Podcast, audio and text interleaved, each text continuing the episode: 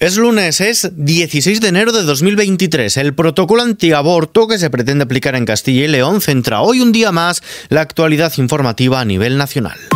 ISFM Noticias con Ismael Arranz.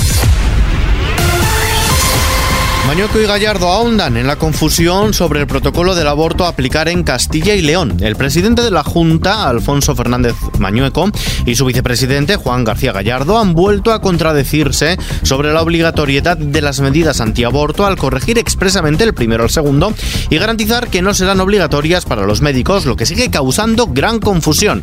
Alfonso Fernández Mañueco. Ni la legislación ha cambiado ni la Sociedad de Ginecología ha solicitado introducir modificación alguna. No se obligará a los médicos a nada, no se obligará a las mujeres embarazadas a nada. Serán ellas, como hasta ahora, las que libremente podrán solicitar los recursos que tienen a su disposición.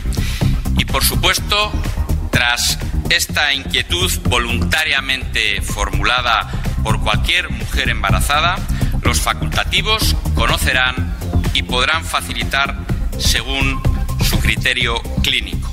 También ataca al gobierno central. Quiero expresar mi estupefacción por el comportamiento del gobierno de España en este asunto, más aún sabiendo cuáles son los efectos de las normas que ellos sí han aprobado en el boletín oficial y publicado, aprobado y publicado en el boletín oficial de España. Y esto otro es lo que dice su vicepresidente, el ultraderechista Juan García Gallardo. Lo que yo me pregunto es, ¿por qué les asusta tanto a ustedes que las mujeres tengan la posibilidad de escuchar el latido del feto? Es que es increíble. Esto es solo ofrecer más información, reforzar el derecho de información de las mujeres embarazadas. Fíjense la que se ha montado porque nosotros ofrezcamos la posibilidad de que las madres embarazadas escuchen el latido de la vida prenatal que tienen en su vientre. Es que es tremendo. En este sentido, la ministra de Sanidad, Carolina Darias, ha advertido al Ejecutivo de Castilla y León que no tendrá ninguna duda en recurrir a la vía judicial si aplica las medidas pro vida anunciadas la pasada semana. Darias esta mañana en Cadena Ser. El Partido Popular lo que no puede es venir a seguir cercenando derechos y a seguir insistiendo en una culpabilización que para nosotros es inaceptable. Tenemos una legalidad vigente que lo que tiene que hacer cualquier responsable público, en este caso la máxima autoridad sanitaria en Castilla y León, es respetarla y sobre todo seguir el criterio clínico y médico de los y las profesionales sanitarias. Sobre este asunto, desde la sede nacional del Partido Popular, su portavoz del comité de campaña, Borja Semper, ha dado por zanjada la polémica abierta a raíz del protocolo de atención a mujeres embarazadas anunciado por Vox tras las palabras del presidente de la Junta, Alfonso Fernández Mañueco, quien a su entender, a entender de Borja Semper, ha sido rotundo y contundente al negar cambios en ese protocolo. A renglón seguido, ha cargado contra Vox, un partido que, según ha dicho, es un chollo para el ejecutivo de Pedro Sánchez. En Castilla y León nunca se, eh, se debería haber producido. Nunca se debería haber producido. Y es una polémica que ha afectado fundamentalmente a las mujeres. Punto primero. Segundo, ha generado una polémica artificial que, insisto, para Vox y para Sánchez ha sido positiva, para la política española no. Y utilizar algo así, algo tan sensible, para obtener algún tipo de rentabilidad partidista, es algo que nosotros no compartimos. Cambiamos de asunto. Podemos pide intervenir los precios de la cesta básica de la compra. La secretaria general de Podemos y ministra de Derechos Sociales, Yone Belarra, ha pedido a su socio de gobierno, al Partido Socialista, que intervenga el mercado para fijar un precio máximo para los productos de la cesta básica de la compra, tal y como se hizo también con las mascarillas. Belarra defiende que el precio de estos productos sea equiparable a los que tenían hace un año cuando comenzó la guerra de Ucrania. Otra alternativa, dicen desde Podemos, sería bonificar los precios de los alimentos de la misma manera que se hizo con los carburantes. Yone Belarra lo anunciaba vía Twitter. Es Alejandra Jacinto, la portavoz de Podemos en la Comunidad de Madrid, quien lo explica. Nuestra propuesta concreta es fijar el precio de cada uno de los productos que compusiera una cesta básica de alimentos al precio que tuviera la cesta de la compra el pasado 20 de febrero, justo antes de la invasión de Ucrania. Al mismo tiempo, proponemos establecer ayudas directas a los pequeños comercios de alimentación, precisamente para compensar esas posibles eh, diferencias, esos posibles gastos que es evidente que en algunos casos han, han aumentado y para que puedan aplicar esta, esta limitación sin incurrir en ningún tipo de pérdidas. Desde Ferraz, la portavoz del PSOE y ministra de Educación, Pilar Alegría, ha pedido a Unidas Podemos que esperen a que se desplieguen por completo las medidas anticrisis aprobadas hace unas semanas para hacer frente a la subida de precios antes de tomar otra decisión al respecto. Sobre este asunto, la portavoz socialista ha recordado que han pasado solo unas semanas desde que se aprobaron las últimas medidas. Calviño también dice que ya hay medidas para contener el precio de los alimentos. La vicepresidenta primera del Gobierno, ministra de Asuntos Económicos, Nadia Calviño, sostiene que el Ejecutivo ya ha adoptado medidas para contener estos precios. En particular, hace referencia a la rebaja del IVA a los alimentos básicos aprobada en diciembre después de que Podemos haya propuesto fijar ese precio máximo para los productos de la cesta básica de la compra.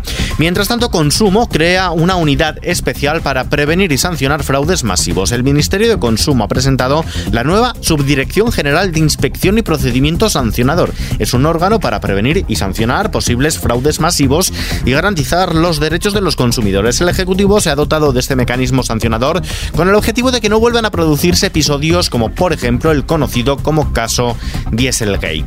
Fuera de nuestras fronteras, la familia real despide a Constantino II de Grecia. Así le recibían en Atenas.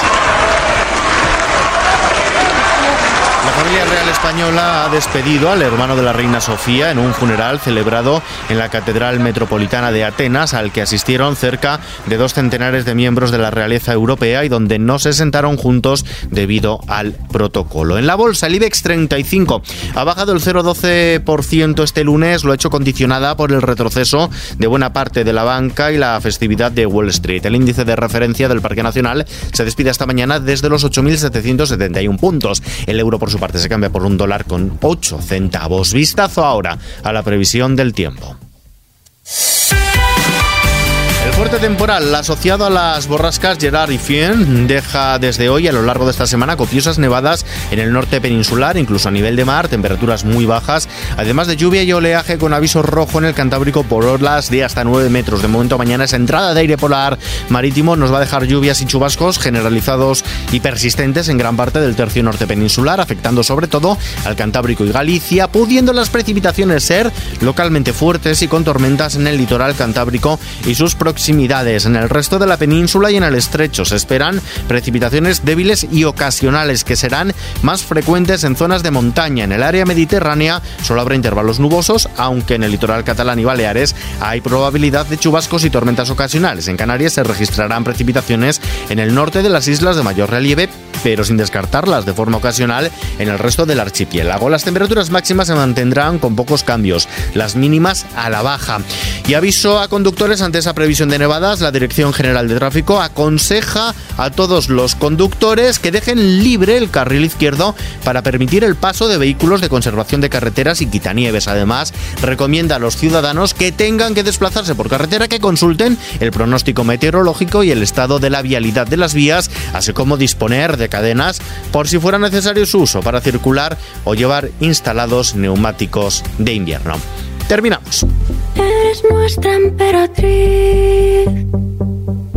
Ahora lo comprendo todo. La PAM, Periodistas Asociados de Música, ha hecho pública hoy la lista de finalistas a los premios Ruido 2022 que optarán al premio de Mejor Álbum Nacional de 2022 y que incluye, entre otros, La Emperatriz de Rigoberta Bandini, Motomami de Rosalía y Tinta y Tiempo de Jorge Drexler. Son solo tres de los 14 aspirantes de este año, de los que solo uno será reconocido por la Asociación de Informadores Profesionales de Música. En la segunda fase de votación que comienza hoy, el trabajo más votado en esta segunda vuelta se desvelará en una gala que este año se celebrará el 9 de febrero en el Palacio de Congresos y Auditorio Baluarte de Pamplona.